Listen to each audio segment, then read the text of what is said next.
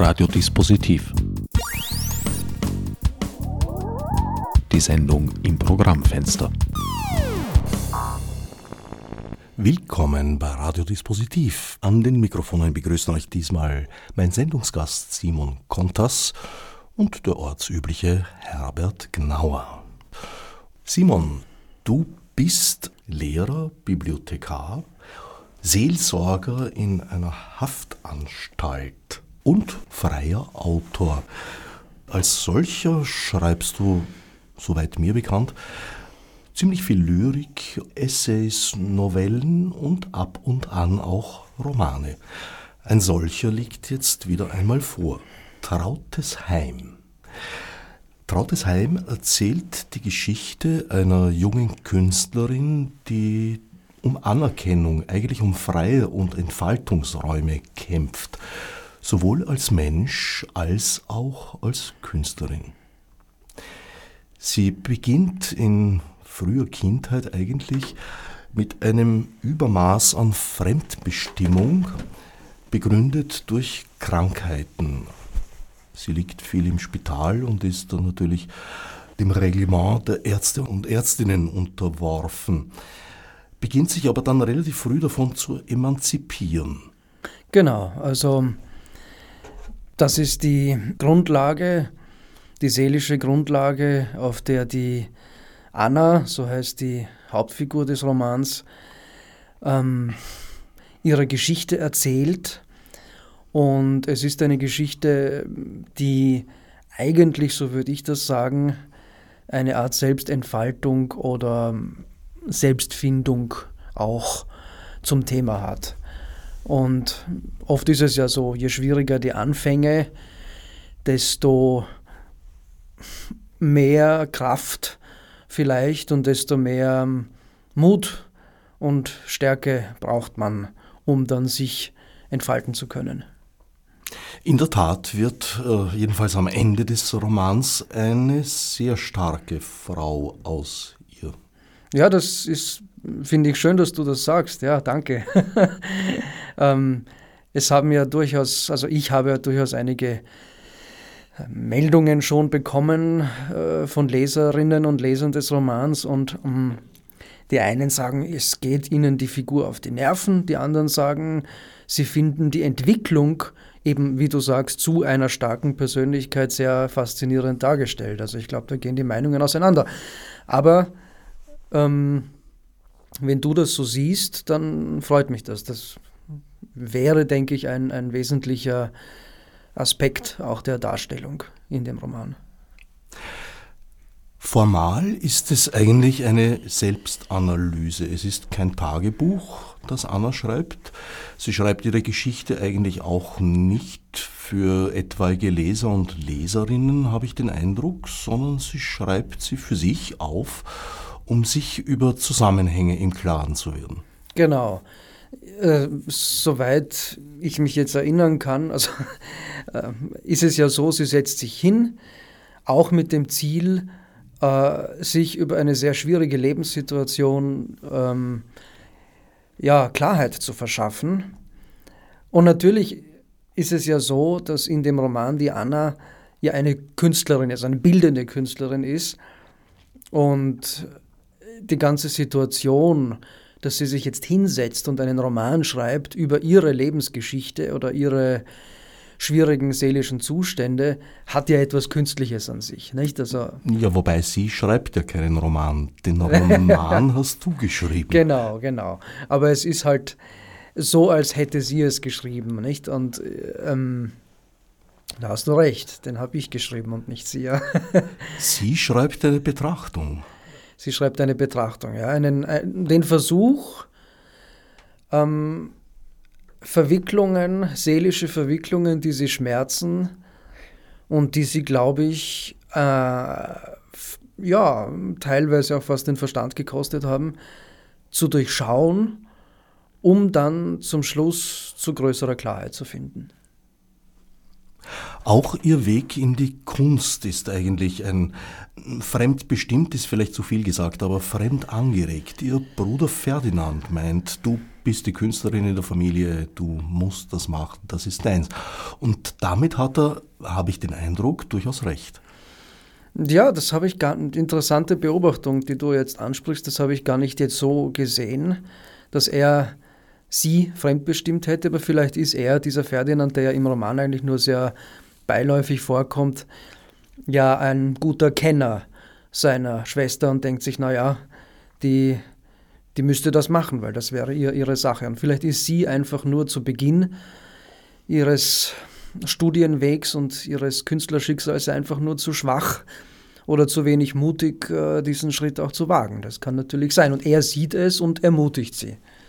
Also da kann man natürlich dann diskutieren. Ist das Fremdbestimmung oder ist es ähm, empathische Ermutigung?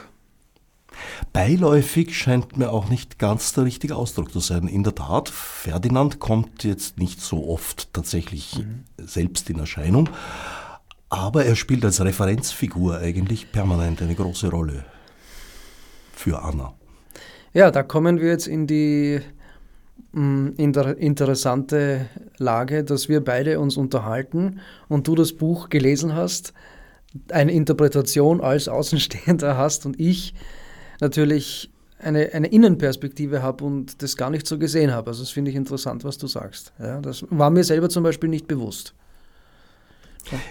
Innenperspektive ist auch so ein Ding. Äh, du hast äh, aus meiner Sicht etwas sehr Mutiges getan.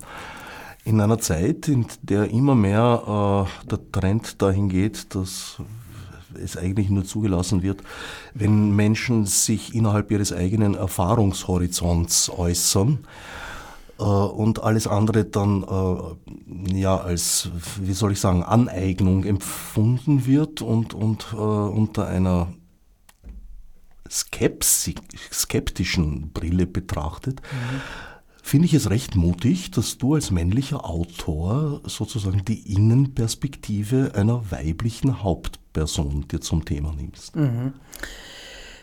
Ja, auch ein interessanter Aspekt, den du ansprichst. Ich meine, Romane, in denen weibliche, also Hauptdarstellerinnen vorkommen, die aber von Männern verfasst wurden, da bin ich ja nicht der Erste. Also es gibt ja zwei große Romane, also meines Erachtens gibt es sicher mehrere als nur zwei große, aber zwei große kenne ich, nämlich die eh uns bekannte Madame Bovary von Flaubert und äh, die Römerin von Alberto Moravia. Und äh, wer Moravias Die Römerin gelesen hat, das ist eine Geschichte einer römischen Prostituierten, die in der Ich, aus der Ich äh, Perspektive über ihr Leben schreibt, er würde niemals, wenn er nicht wüsste, dass ein Mann dieses Buch geschrieben hat, draufkommen, dass das ein Mann geschrieben hat. Ähm, letzten Endes geht es ja um die Empathie und die Fähigkeit, ob man sich in einen anderen Menschen hineinversetzen kann. Und natürlich, wie du sagst, bei Aneignungen hat man natürlich immer vorsichtig zu sein auch Hemingway hat ja gesagt, man solle nur über das schreiben, was man selber kenne und könne. Und da hat er ja auch recht gehabt und er hat es ja selber auch so praktiziert und exerziert. Aber ähm, ich glaube nicht, dass eine Frau sich nicht in einen Mann und umgekehrt ein Mann sich nicht in eine Frau hineinversetzen könnte. Und äh, das ist ja auch die Grundlage jeder Fähigkeit auch zur Beziehung. Ich meine, wenn man mir das absprechen würde, dann oder wenn man das Menschen im Allgemeinen absprechen würde, dann müsste man auch ein allgemeines Beziehungsverbot aussprechen, so nach dem Motto, ihr könnt euch ja sowieso nicht ineinander versetzen, also lasst doch gleich die Finger von euch. Ne? Was hat dich dazu bewogen, eine weibliche Protagonistin zu wählen? Der, naja, ich glaube, wenn man etwas schreibt oder malt oder bildhauert oder komponiert, hat man immer auch ein bisschen den Wunsch, etwas auszuprobieren, was man bisher noch nicht gemacht hat, in der Intensität. Also Kunst oder der Wille zur Kunst impliziert ja auch immer den Willen zum Versuch, zum, zur, zur Probe, zum Ausprobieren. Das war ein Aspekt, also dass ich etwas ausprobieren wollte. Wie fühlt sich das an, wenn ich eine Frau sprechen lasse? Und zweitens mm, sind das natürlich auch seelische Erlebnisse, die diese Protagonistin erfährt, die mir ähnlich widerfahren sind, vielleicht nicht in der Intensität, aber doch ähnlich. Und ich wollte sie entfremden. Und ja, jetzt habe ich halt eine Frau, einer Frau die Stimme gegeben. Entfremden, in welchem Sinn? Na, von äh, Entfremden auch von meinen eigenen Erlebnissen und Entfremden von der, meiner männlichen Sichtweise. Also eine Distanz schaffen. Eine Distanz schaffen, genau, so kann man das ausdrücken. Wie wäre die Geschichte mit einem männlichen Protagonisten verlaufen? Weil manches ist, glaube ich, schon recht spezifisch weiblich, vor allem äh, in der Art, wie ihre Umwelt auf Anna reagiert. Ja, ja, das freut mich auch, dass du das sagst, weil das, denke ich, zeigt auch, dass es halbwegs glaubwürdig dann ausgefallen ist. Aber die Frage, ja, wie wäre es mit einer männlichen Figur verlaufen? Das weiß ich eben nicht, weil ich es nicht geschrieben habe. Ich müsste es vielleicht mal ausprobieren. Aber so einen Roman zu schreiben, das macht man halt auch nicht nebenbei. Also ich müsste, müsste das schon ganz gut planen und mich hinsetzen und mal den Versuch wagen. Wobei es in deinem Oeuvre ein Referenzwerk gibt. Das letzte Bild, ohne dass ich es gelesen hätte, hat gewisse Ähnlichkeiten im Plot. Ja, mag sein. Genau, im letzten Bild, das ist ja eine sehr schmale Novelle, die ist stilistisch sehr anders. Also ich glaube, der Anna-Roman, also Trautes Heim, ist ja sprachlich auch sehr eingängig und leicht geschrieben. Letztes Bild ist ein bisschen ähm, manieristischer geschrieben im Stil und erzählt die Geschichte eines Ordenspriesters, der auch sozusagen an seinem Leben verzweifelt und anders als die Anna im Roman dann auch tragisch endet. Das ist ja bei der Anna nicht der Fall. Die Anna befreit sich ja dann auch von ihren Zwängen und Leiden. Du dankst am Deckblatt des Buches einer weiblichen Person für die Durchsicht des Textes. War das sozusagen ein Korrektiv, die weibliche Sicht, ob das auch mm, plausibel ist? Ein bisschen schon, ja. Also ähm, natürlich wollte ich auch nach Fertigstellung des, des Romans wissen, wie sehen das, wie sieht das ein, ein weibliches Auge?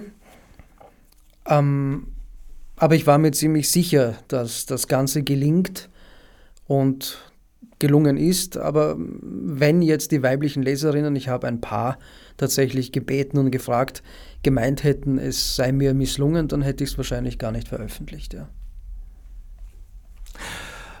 Wir haben eingangs äh, erwähnt, dass Anna sehr früh beginnt, eine Selbstständigkeit zu entwickeln. Äh, Zunächst einmal ist sie eine Außenseiterin.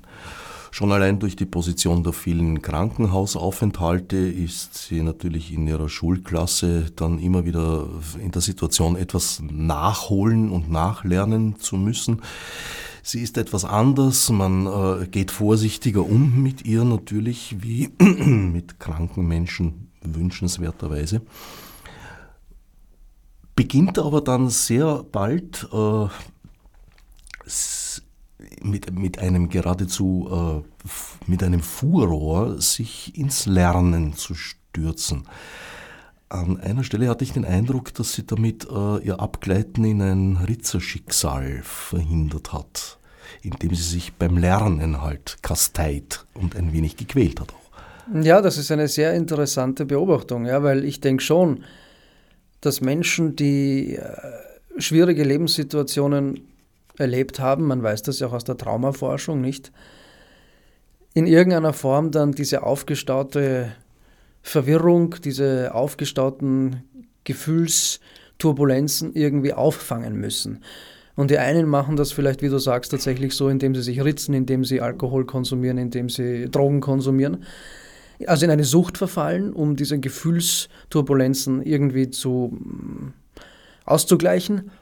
Und die anderen verfallen in andere Süchte. Und Arbeit und äh, übermäßige Arbeit kann ja auch zu einer Sucht werden. Und das ist wahrscheinlich tatsächlich bei der Anna so. Also so wie du das beobachtet hast jetzt auch. Natürlich könnte man auch äh, fantasieren und spekulieren, liegt es vielleicht daran, dass sie schon sehr früh in sich den Drang spürt, selbstständig künstlerisch aktiv zu sein, aber in jungen Jahren noch nicht weiß, wie sie das anstellen könnte und das Lernen, Studieren, Wissen aneignen für sie eine Methode ist, ähm, aktiv und kreativ aufs Leben zu reagieren. Das kann ja auch sein. Also die Seele ist ein weites Land, wie der Schnitzler sagt, nicht? Und äh, da gibt es verschiedene Interpretationsmöglichkeiten, aber deine Beobachtung, denke ich, trifft die Sache sehr exakt, ja. Sie ist jedenfalls äh, bestrebt, Selbstständigkeit zu erlangen. Sie gibt dann Nachhilfestunden, auch wieder in einer sehr exzessiven Art und Weise eigentlich, also was das Ausmaß und die Anzahl betrifft jedenfalls, die schon sehr stark auch damit verbunden sind, mit dem Gefühl, ihr eigenes Geld dazu verdienen und damit ein Stück Unabhängigkeit zu erlangen. Mhm. Das kann man so sehen. Ich glaube überhaupt, dass die Anna-Figur in dem Roman eine sehr, also eine sehr exzessive Figur ist in einer gewissen Weise. Nicht exzessiv jetzt in dem Sinn, dass sie äh, die Nächte durch Party macht und, und, und feiert und, und äh, sich betrinkt und ähm, exzessiven Geschlechtsverkehr oder weiß, weiß der Kuckuck was ausübt, sondern sie ist exzessiv, und das sagt sie, glaube ich, auch selber an mehreren Stellen, in der Selbstsuche, in der Selbstfindung. Ähm, und tut sich selber auch oft sehr stark Zwang an. Und wenn man so vorgeht, dann ist man nolens volens exzessiv. Und ich denke, ihre Exzesse, auch ihre Gefühlsexzesse zu im ersten, in der ersten Hälfte des Romans, ähm, steigern sich dann in der zweiten Hälfte und, und gleiten dann zum Schluss gewissermaßen in eine größere innere Ruhe aus. Und so gesehen ist das Ganze auch ein Entwicklungsroman. Sie entwickelt sich. Ne? Ähm, aber du hast gesagt, dass sie durch die Bestrebungen nach Selbstständigkeit auch ihr Ritzerschicksal ein bisschen oder dem ein bisschen ausweicht, das ist, finde ich, auch eine interessante Beobachtung. Habe ich so währenddessen auch noch nicht gesehen, aber es kommt aber vor irgendwo. Ah ja, aha, das, dann habe ich es schon vergessen. Irgendwo ja. nimmst du Bezug aufs Ritzen. Mhm, und mhm. da habe ich mir eben gedacht, ja, diese strenge Selbstdisziplinierung, die ja auch etwas, ich möchte fast sagen, Mönchisches, weil Nönnisches klingt so seltsam, äh, gibt, das, das, das, hat ja äh, etwas von Exerzitien, was sie da betreibt. Ja, auch interessant. Ja, aber ich glaube, wenn man ähm, überhaupt beginnt, mit der Kunst und sie will ja, glaube ich, irgendwie damit doch beginnen, äh, kommt man ja nicht drum herum, mönchisch zu leben, in einer gewissen Weise. Oder abgeschlossen, diszipliniert und ähm, asketisch zu leben. Jetzt gar nicht asketisch unbedingt in einem körperlichen Sinn, asketisch kann auch in einem geistigen Sinn sein. Ähm, man weiß das ja von auch großen Popstars oder, oder Rockstars der Geschichte, dass sie sich dann oft zurückgezogen haben in ihre einsamen äh, Häuser oder Höhlen oder äh, um kreativ tätig zu sein, um, um sich zu sammeln. Weil ohne Sammlung und ohne Ruhe, äh, die man sich selber verordnet, äh, ist es auch schwierig, etwas zu erschaffen. Und vielleicht hat dieser Aspekt gerade etwas Mönchisches dann an sich bei der Anna, ja. Eine zweite Möglichkeit, ihr eigenes Geld zu verdienen, entdeckt sie sehr früh in der Form von Sommerjobs. Da geht es um äh, ja, Betreuung von Jugendlagern. Mhm. Genau, und das ist auch ganz wichtig, weil da lernt sie dann einen, ihren, ihre, ihren ersten Freund kennen. Und das führt dann schon in die, in die sozusagen erste Krise, die sie erlebt. Ähm, es ist ganz also bemerkenswert, dass du das immer wieder so ansprichst, dass sie äh, auch diese materielle Selbstständigkeit sucht. Also jetzt, wo du das sagst, fällt mir das jetzt richtig auf. Also das ist mir gar nicht so aufgefallen. Weil ähm, im, also gegen Mitte oder Ende des Romans, wenn ich es richtig in Erinnerung habe, spricht sie auch ein bisschen über das Geld und sagt, naja, sie wohnt mit einer Freundin gemeinsam in einer WG und die WG wird ihr vermietet von der, von der Tante und da kann sie halt gut leben, weil sie nur ganz wenig zahlen muss, weil sie halt die, die liebe Tante ist und so. Also dieser materielle Aspekt wird ja nachher im Roman noch einmal verhandelt, kurz, aber immer so, dass die Anna, glaube ich, sagt, na, es geht sich gerade und gerade irgendwie gut aus. Weil Hauptsache ist, ich habe Zeit fürs, für meine künstlerische Arbeit. Es kommt auch am Anfang vor, dass Aha. sie meint, sie könne sich das jetzt diese Lebensphase eigentlich nur leisten, weil sie aus ihrer Jugend Ersparnisse hätte. Stimmt, genau. Ja, ja. Eben aus jenen Sommerlagen. Ja, ja, ja. Ja, es ist gut. Aber das ist ja genau das. Ich erinnere mich jetzt an eine Aussage von Thomas Mann, der sagt, also ich, er, hat, er habe ja seine Bücher nicht auswendig gelernt. Ich kann mich nicht daran erinnern. Ne? Tja, ich Stimmt. habe es halt genauer gelesen, als ja. du es geschrieben hast. Naja. Nein, das ist gemeint. Das ziehe ich nein, wieder zurück, Scherz. Ja. ja.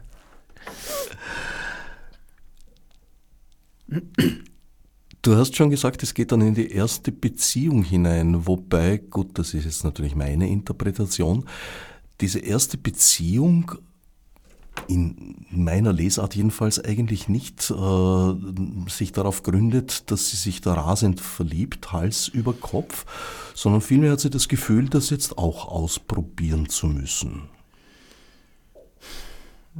Mhm. Und nimmt das als eine Art Lebensaufgabe.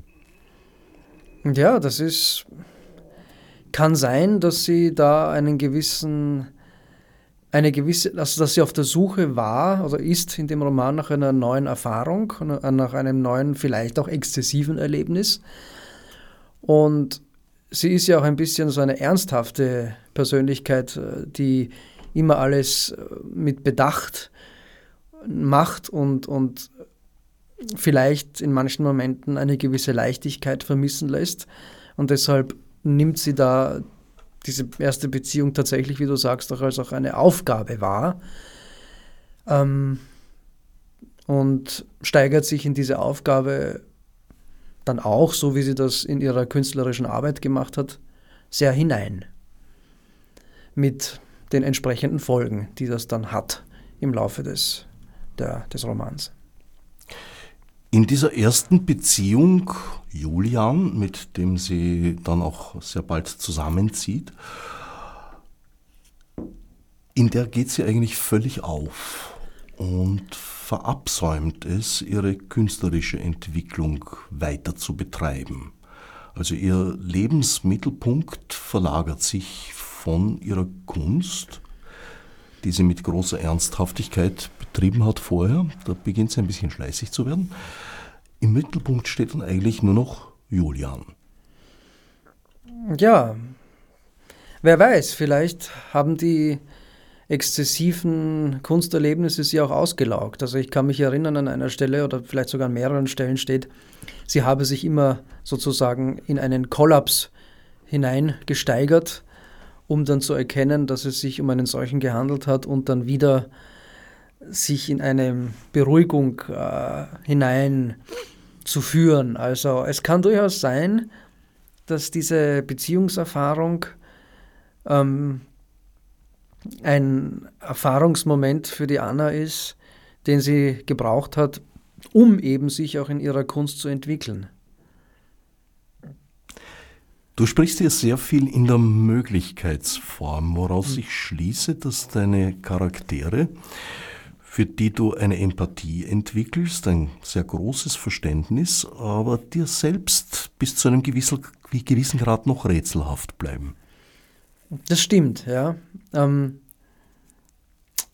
das stimmt, weil wenn Charaktere lebendig sind, denke ich mal, also korrigier mich, falls du das anders siehst, ähm, sind sie mindestens genauso rätselhaft wie echte Menschen.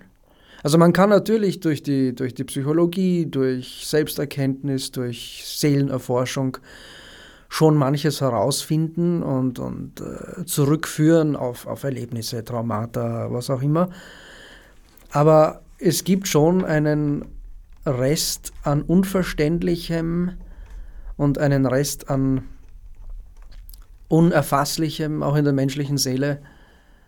Und wenn ich das jetzt so lese auch, oder den Roman, also ich habe ihn jetzt nicht gelesen, außer in, der, in, der, in den Korrekturfahnen. Also ich habe mich nicht hingesetzt, den ganzen Roman nochmal gelesen, aber ähm, dann, dann ist es ja mit, mit echten Figuren schon so, dass, dass auch sie dann rätselhaft bleiben. Also nicht ganz unergründbar. Wobei natürlich das dann auch kein Vorwand sein sollte für einen Autor, so zu schreiben, dass es wurscht ist. Also im Sinne von, naja, Rätsel, lassen wir es halt rätselhaft bleiben, im Sinne von, dann erfinden wir halt irgendeinen Blödsinn. Also so ist es nicht gemeint, sondern ähm, eine, eine seelisch stark entwickelte Figur hat immer einen, äh, ein, ein Resträtsel. Also, weil man kann ja alle seelischen Probleme immer auf ein Urproblem zurückführen, nicht?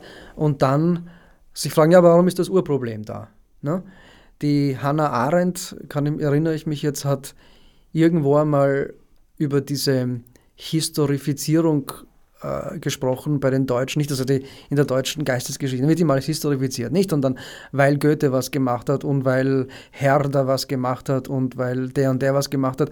Und sie hat dann so ein bisschen salopp gesagt, naja, und bis wohin gehen wir dann? Gehen wir bis zu Adam und Eva und das ist dann auch nicht weit genug, dann gehen wir noch bis zum Gott, bis zum... Irgendwo muss man ja dann auch Stopp machen und sagen, ja, bis dahin und alles, was dahinter liegt, ist ein Rätsel. Spätestens beim Urknall beginnt das Rätsel ja, ja, unauflöslich ja. zu, zu werden. Tatsächlich äh, hat man den Eindruck beim Lesen, das ist jetzt nicht eine Geschichte, die äh, exemplarisch verläuft und unausweichlich, sondern es ist eine Geschichte, in der doch sehr viele Möglichkeiten bestehen. Also es könnte an vielen Punkten auch anders sein. Du schreibst halt eine Verlaufsmöglichkeit. Mhm. Genau, also die, es ist ja so, dass die Anna das alles schon erlebt hat. Nicht? Also am Ende des Romans, oder sagen wir so, sie hat ihre eigentlichen Krisen bereits erlebt und dann erst setzt sie sich hin um das Werk zu schreiben, um abzuklären, warum habe ich so empfunden, warum habe ich das so gemacht und so weiter. Und so gesehen hat, hat sie als Protagonistin natürlich keine andere Verlaufsmöglichkeit, weil das, was sie erlebt hat, hat sie erlebt, nicht? Das, das steht fest. Ähm, Aber es gibt differenzierte Möglichkeiten, darauf zu reagieren. Genau, ja, und vielleicht, vielleicht äh, spiegelt sich ja das wieder in dem, was du gesagt hast, dass ich immer wieder im Sprechen über die Anna dann die Wörter verwende wie möglich und vielleicht und kann sein und so, ja, durchaus. Eigentlich ist das ein interessanter Punkt, weil natürlich, auch wenn man einen Menschen kennenlernt, wird man ihn nie völlig erfassen können selbstverständlich. Aber die Romanfigur ist ja eigentlich deine Erfindung. Mhm. Aber auch der wird ein Freiraum gegönnt, in dem du eigentlich nicht hineinblicken kannst. Das stimmt, ja. Das stimmt. Ich, ich, ich tue mir da auch schwer. Ähm, wie gesagt, also es, es, es werden natürlich auch Du sagst es richtig, es ist meine Erfindung und es ist sehr vieles eigentlich davon erfunden und unter Anführungszeichen jetzt konstruiert, aber natürlich sind auch eigene Erlebnisse mit eingeflossen und die bleiben mir ja weiterhin rätselhaft. Nicht? Weil wie du sagst, nicht, das hätte ja auch eine andere Verlaufsmöglichkeit gehabt und dieses hätte gehabt ist einerseits ein Rätsel, aber kann auch natürlich Angst machen. Nicht? Also wenn man zum Beispiel in einer ähm, Situation ist, ähm, in der man extreme Gefühle, extrem negative Gefühle hat, destruktive oder aggressive, dann gibt es mindestens zwei Möglichkeiten. Nicht? Also die eine Möglichkeit ist, ist, man ersticht den Menschen, haut ihm in die Goschen äh, oder sonst was, also tötet ihn, das ist jetzt brutal gesagt. Oder man hat in dem Moment so viel innere Kraft und Ruhe um aus der Situation rauszugehen und zu sagen, so und jetzt. Und Menschen, denen aber so etwas passiert ist, sprich, die wirklich eine destruktive Handlung gesetzt haben, wissen dann oft nicht im Nachhinein, warum, warum sie das gemacht haben. Die fragen sich dann, warum habe ich das getan? Ähm, und das ist eben genau dieser Rest an Unerklärbarkeit im Leben. Und das ist nicht, weil wir Menschen böse sind oder, oder, oder die Erbsünde in uns steckt oder der Satan jetzt gerade Einzug in uns gehalten hätte, sondern es gibt eben Dinge, die kann man nicht erklären, die kann man rückwirkend nicht erklären, aber es gibt auch Dinge, die kann man in die Zukunft schauend nicht erklären. Und deshalb finde ich es auch wahnsinnig bedenklich oder schwierig, ähm, wenn Menschen seelisch klassifiziert werden und man dann sie in ein bestimmtes Muster steckt und sagt, ja, weil du am so und so vielten Juni 1998 äh, so und so gehandelt hast. Deshalb wirst du auch am so und so vielten Juni 2030 äh, so handeln. Ja, das stimmt ja nicht. Das ist quasi die Metaebene, dass der Text überhaupt nur entsteht, weil Anna dieser Unerklärbarkeit auf die Schliche kommen möchte. Sie verbalisiert ihre Erlebnisse, sie setzt sie in Zusammenhang um sie zu analysieren. Genau, um sie zu analysieren, weil sie hat es ja eigentlich nur mit sich selber dann zu tun, weil sie hat sich ja von ihrem zweiten Freund äh, getrennt und versucht zu verstehen, was sie erlebt hat. Und dieses Verstehen versuchen ist vielleicht auch getragen von dem Versuch, sich selber ein bisschen auszuhalten. Ne? Um sich selber auszuhalten und zu verstehen, ja, wieso habe ich so gehandelt? weil ich war so deppert und, und ich ich fühle mich mir selbst gegenüber so unerträglich, ich bin so blöd. Jetzt möchte ich mich hinsetzen und das verstehen, um eben mich selber besser zu ertragen. Und das passiert halt in dem Buch. Und vielleicht, weil ich vorhin gesagt habe, es gab ein paar Leser und Leserinnen, die sie unsympathisch gefunden haben, vielleicht ist gerade das der Moment, wo sie vielleicht anderen unsympathisch erscheint, weil sie eben auch in diesen Momenten der Krise auch tatsächlich unsympathisch ist äh, und seltsam und, und exzessiv ist. Und das mag auch Lesern vielleicht unsympathisch vorkommen, aber ich denke mir, vielleicht ist sie ja doch sympathisch, weil sie zumindest versucht, es zu verstehen. Und nicht einfach sagt, ja, so bin ich halt und leck mich am Arsch, so, so salopp gesagt. Ne? Ist dieser Zug des Unsympathischen vielleicht auch überhaupt darin begründet, dass ein Mensch, der künstlerisch tätig ist, etwas für sich in Anspruch nimmt, wo sich die anderen sehr schnell fragen, äh, darf er das? Also man stellt sich auf eine Bühne, man nimmt sich Freiheiten und Rechte heraus, äh, im, im, Fall der Beziehung auch einfach äh, das, das Recht jetzt mal zu sagen, ich äh, brauche jetzt Zeit für mich und äh, für meine Arbeit und muss die Beziehung hintanstellen, was Partner oftmals schwer tragen. Aber Künstler und Künstlerinnen sind oftmals nicht so angenehme Menschen für ihre Umwelt. Hm, das, das stimmt sicher, ja. Also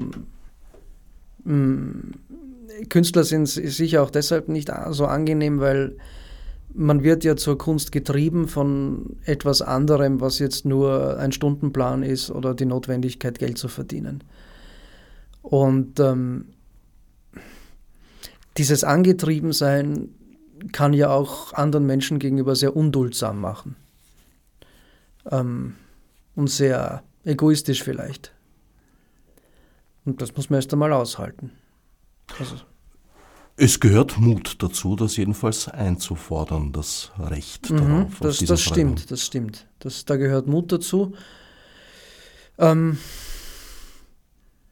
ja, Mut, Wille, ich weiß es nicht, alles Mögliche gehört dazu. Aber andererseits kann man natürlich auch sagen, naja, ähm, es gibt eine Szene in dem Roman, wo ihr zweiter Freund äh, sie anruft und Sie hat ihm explizit und schon oft gesagt, naja, bitte, am Vormittag möchte sie in Ruhe sich mit ihrem Werk befassen, bitte ruf mich nicht an um die Uhrzeit. Und er tut das trotzdem. Und natürlich kann man sich jetzt auch als Leser fragen, naja, was ist jetzt an Kunst so besonders? Weil jemand, äh, jemand, der als Lehrer arbeitet und in der Schulklasse steht und äh, da, da hat man ja auch äh, Respekt zu haben und ihn nicht anzurufen. Oder wir sitzen jetzt auch hier in einem Radiostudio und, und du hast vielleicht auch Menschen, die dich jetzt anrufen könnten, müssten und die wissen aber nein, also der Herbert muss jetzt arbeiten und da kann man jetzt nicht anrufen. Und das ist auch eine Sache des Respekts, dass man eben jemanden nicht stört. Äh, und derselbe Respekt, den man einem Lehrer, einem Radiomacher, einem äh, Chirurgen, einem Buschauffeur entgegenbringt, wieso sollte diesen denselben Respekt nicht auch eine, ein, ein Künstler abverlangen von anderen? Also, dass da ist auch immer sehr stark die Frage, welches Bild hat man von Kunst? Und man hat sehr stark von der Kunst auch ein bisschen so ein, äh, ich glaube, wie Thomas Mann das gesagt hat, ein bisschen so ein Lotterleben-Bild. Nicht? Also nicht? der Künstler, der, der steht einmal auf um, um, um, um, um 10 in der Früh und dann frühstückt er schön bis 12 und dann macht er ein bisschen was, aber so ist es ja nicht. Also ein wirkliches äh, Leben, das man, in dem Werke erschaffen werden, ist mindestens genauso äh, arbeitsintensiv wie das Leben eines Lehrers oder Buschauffeurs oder sonst was. Also, und da hat man auch Respekt zu haben. Also ich habe diesen Respekt immer eingefordert, für, äh, was mich betrifft, und, und die Anna versucht das auch. Und vielleicht ist das unsympathisch, aber dann müssen natürlich auch die Menschen, die das unsympathisch finden, sich auch die Frage stellen, inwieweit sie Kunst konsumieren dürfen. Weil man kann nicht auf der einen Seite ins Burgtheater gehen und sich Theaterstücke anschauen und den Autor oder die Autorin toll finden und äh, dann aber wieder nach Hause fahren und äh, der Ansicht sein, dass Künstler eigentlich eh nichts arbeiten. Ja, das ist ein Widerspruch. Dann braucht man aber auch nicht ins Burgtheater gehen, sondern lieber zu Hause bleiben. Julian, Ihre erste Beziehung ist ein sportlicher Feschak, sage ich mal. Anna betreibt da eine Form der Unterwerfung. Also sie stellt sein Wohlergehen in den Mittelpunkt ihres Lebens, was er eigentlich als völlig selbstverständlich annimmt. Und das ist der Punkt, wo ich denke, das würde mit umgedrehten Geschlechtsverhältnissen möglicherweise anders laufen. Das kann durchaus sein, ja. Muss aber auch nicht sein. Das ich, und da wäre eben genau der Punkt, wo ich sage, ich glaube, da ist gar nicht so ein großer Unterschied zwischen Männlein und Weiblein. Es, es kommt immer auf die seelische Beschaffenheit an. Und es kann ein Männlein genauso eine, unter Anführungszeichen, weibliche Seelenkonstitution haben wie umgekehrt äh, ein Weiblein eine, eine männliche. Also, ja, das, das wäre meine Interpretation, meine Ansicht dazu. Ich würde Dominanz jetzt auch nicht als genuin männliche Eigenschaft nein, de definieren, nicht, nein, nein. aber letztlich geht es um Dominanz. In diesem Fall ja. In diesem Fall ist das tatsächlich so, ja, dass es um Dominanz geht und die Anna verliert dann das Spiel in einer gewissen Weise dem Julian gegenüber. Beziehungsweise es ist so eine doppel-zweischneidige Sache. Sie verliert einerseits, aber andererseits gewinnt sie, weil, weil sie dann wieder auch ihre Freiheit zurückgewinnt und auch diejenige ist, die sagt, so und jetzt lassen wir das bleiben und jetzt machen wir Schluss und ich mache weiter. Wobei das eine eigenartige Konstellation ist. Ja, sie nimmt sich aus dem Spiel und gewinnt dann letztlich dadurch, aber Julian treibt sie fast dazu. Diese Beziehung oder diese, dieser Quickie mit der Freundin, der nicht unentdeckt bleiben kann, weil er in derselben Wohnung, in der Anna anwesend ist, geschieht, ist vielleicht ein unbewusster Akt von Julian, aber eigentlich treibt das ja damit von sich weg. Ja, das ist auch eine interessante Beobachtung. Vielleicht sind die beiden einfach an den Punkt gekommen, wo es nicht mehr geht oder wo er sie unerträglich findet, wo sie ihn vielleicht unerträglich findet und so treiben sie sich gegenseitig in eine Situation, die zur Auflösung führt. Diese Auflösung gelingt allerdings auch nicht von einem Tag auf den anderen, sondern das hat eine längere Phase zur Folge, in der ja aus der Beziehung eigentlich eine Freundschaft wird dann. Mhm. Genau, also das, das wird zumindest äh, erwähnt, also die Anna erwähnt das als Übergang und dann gleitet sie in ihrer Geschichte ja schon zum, zum Markus über langsam, also zur zweiten Beziehung. Richtig. Also sie emanzipiert sich. In einer gewissen Weise kann man das so sagen, ja.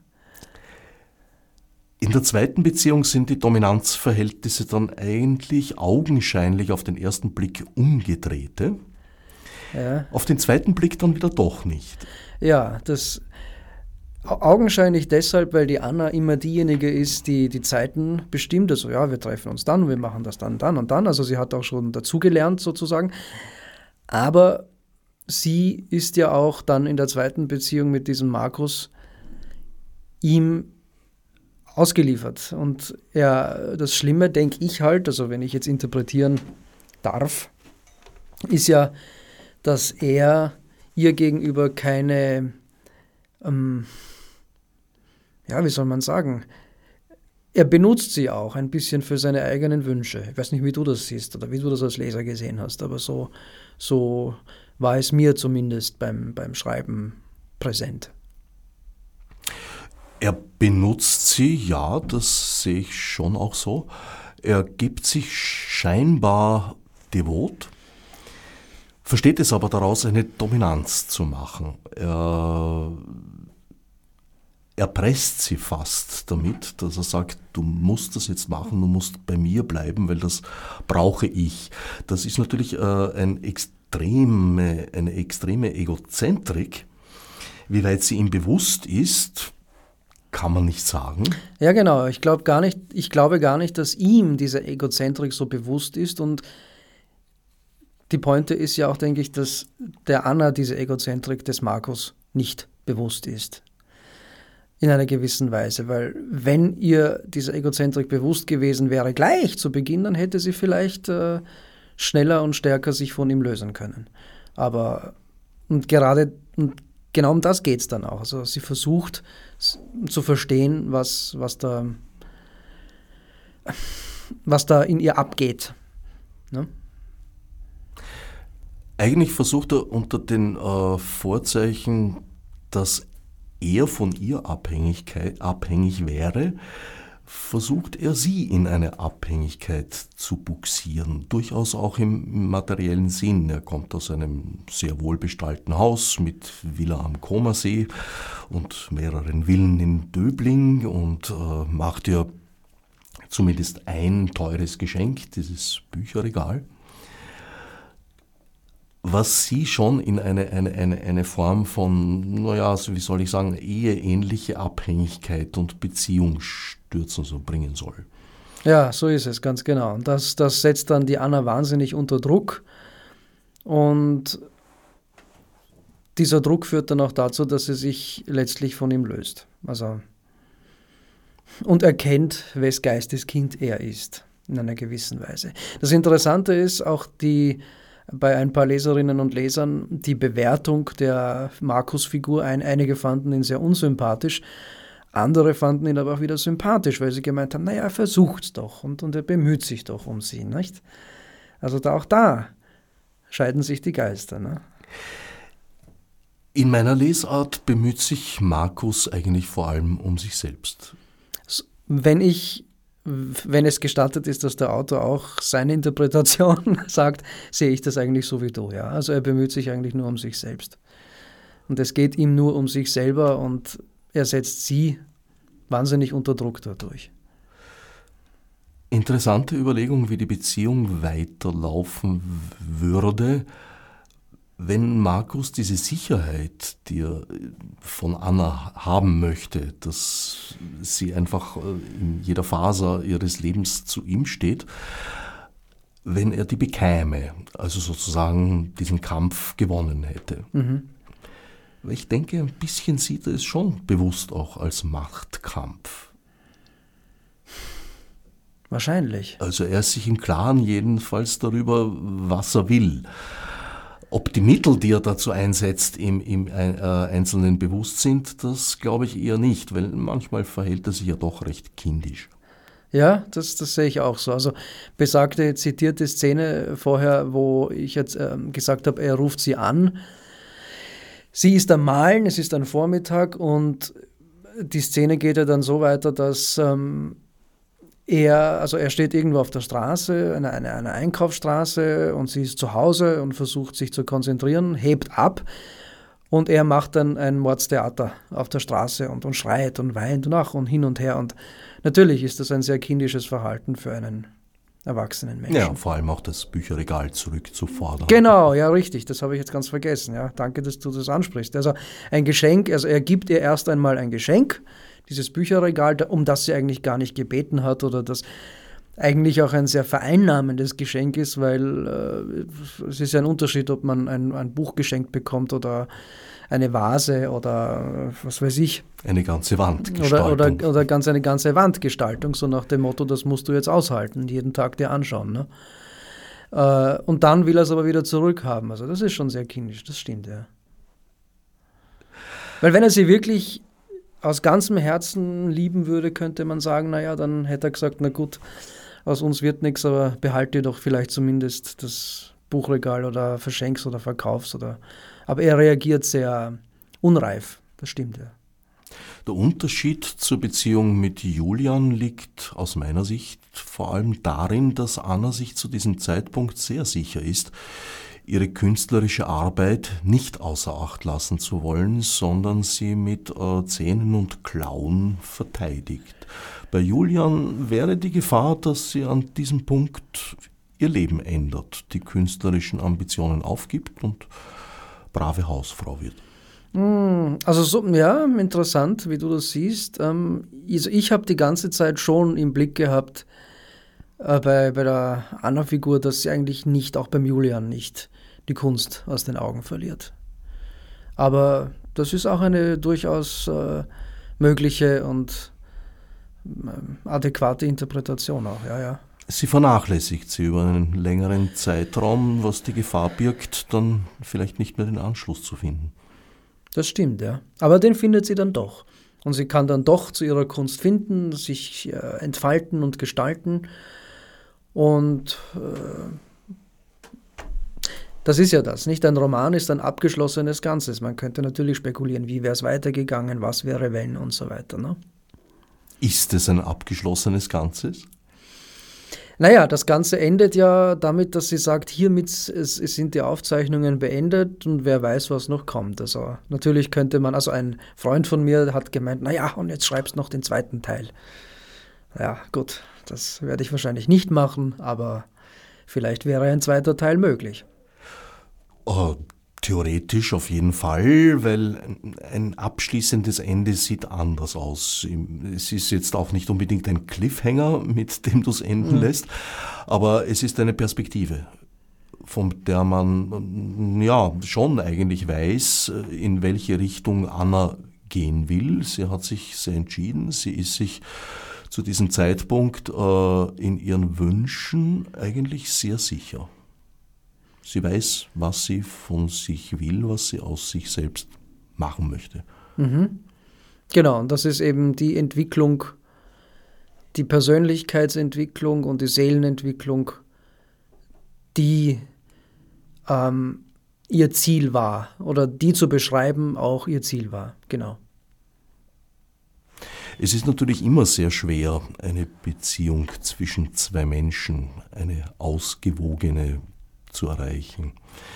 In dem Moment, in dem einer dieser beiden Menschen jetzt beginnt etwas dermaßen Zentrales äh, wie künstlerische Tätigkeit zu verfolgen, wird das eigentlich noch schwieriger, weil die Freiräume kleiner werden.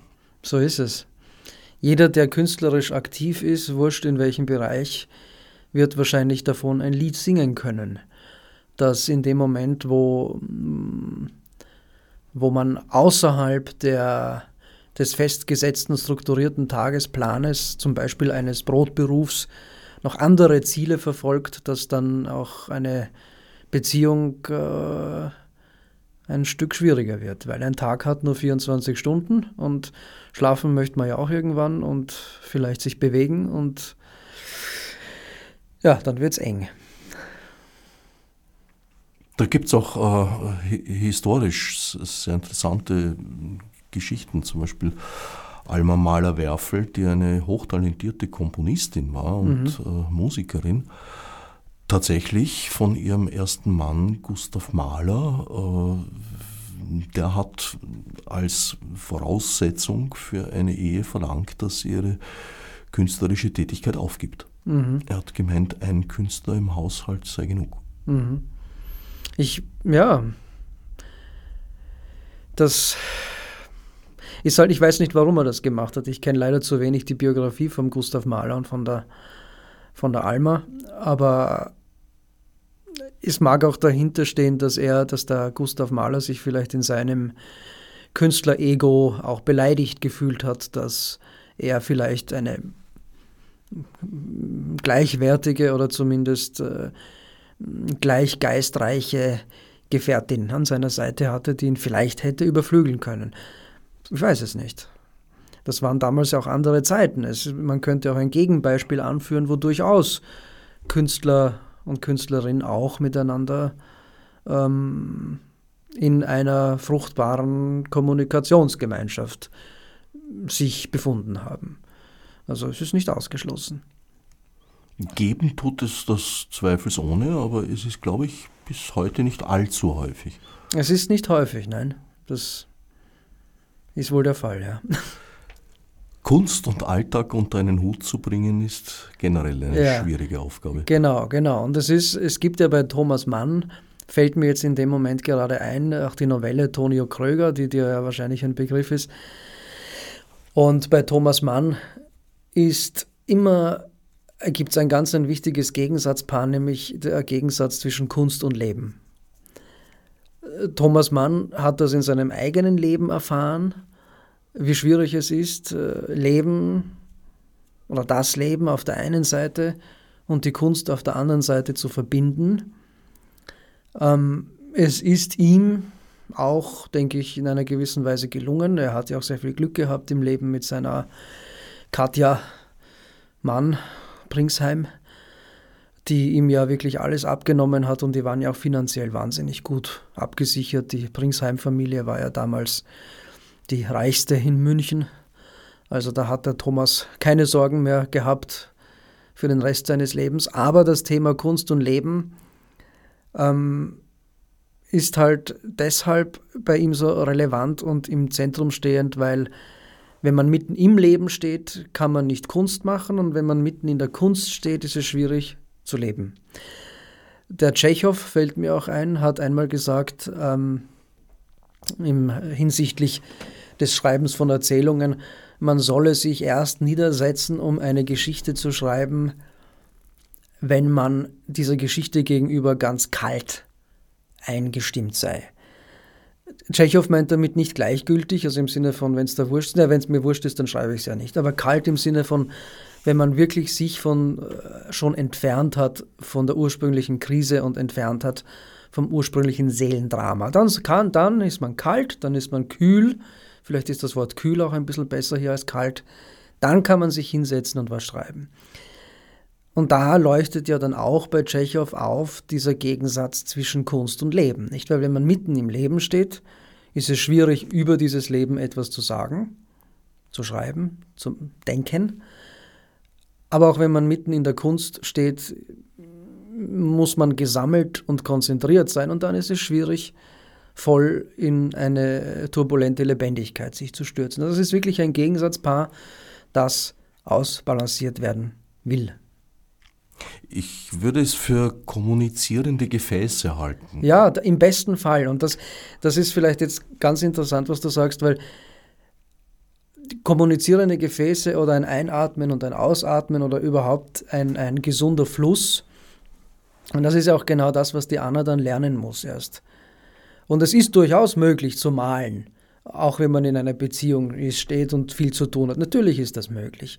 Einfach indem man es tut und nicht viel drüber nachdenkt. Aber die Anna denkt viel drüber nach und ist verkrampft und, und, und, und bemüht sich ständig, eben weil sie noch unreif ist. Und diese Unreife entwickelt sich ja im Laufe des Romans, bis sie langsam reif wird. Oder man kann mit Tschechow jetzt sagen, bis sie kühl, ein bisschen kühler wird.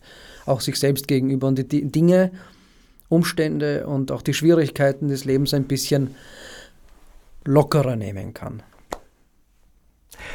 Eigentlich ist das bereits am Beginn angelegt. Äh, in den ersten Sätzen oder Absätzen des Romans analysiert sich Anna bereits äh, und schreibt, ja, ich schreibe jetzt eigentlich so um den heißen Brei herum, weil es äh, schwierig ist anzufangen und weil ich weiß, dass es mich Kraft kosten wird und es schmerzhaft werden wird und äh, ja, insofern versuche ich dieser Aufgabe auszuweichen und deswegen rede ich jetzt mal ein bisschen drum herum. Genau, genau. Und dann, und dann kriegt sie es doch auf die Reihe und kommt in einen guten Schreibfluss. es ist für mich vom ersten Satz an klar, dass sie es auf die Reihe kriegt. Ja. Eben weil sie sich dessen bewusst ist, äh, dass sie jetzt herumredet und das beenden wird müssen, weil sonst hat die ganze Sache ja keinen Sinn. Ja, ja das ist schön, dass du das sagst als, als, als Leser, dass, dass du eben als Leser die Zuversicht hast, die die Anna beim Schreiben noch nicht hat. Nun, ich habe es insofern leichter, als ich ja schon weiß, dass der Text zu Ende geführt genau, wurde. Genau, dass das, dass das schon zwischen zwei Buchdeckeln da ist, genau. Wäre sie im Drumherumreden stecken geblieben, hätte sie den Text vermutlich nie vollenden so können. So ist es, ja, ganz genau. So wurde er jedenfalls zu einem Ende gebracht. So bist du zu deinem Roman gekommen, Trautes Heim, erschienen in der Edition Sonnberg und durchaus eine Leseempfehlung meinerseits.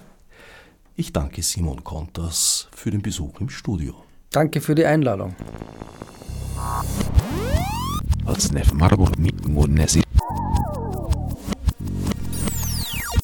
wichtig, um sie zu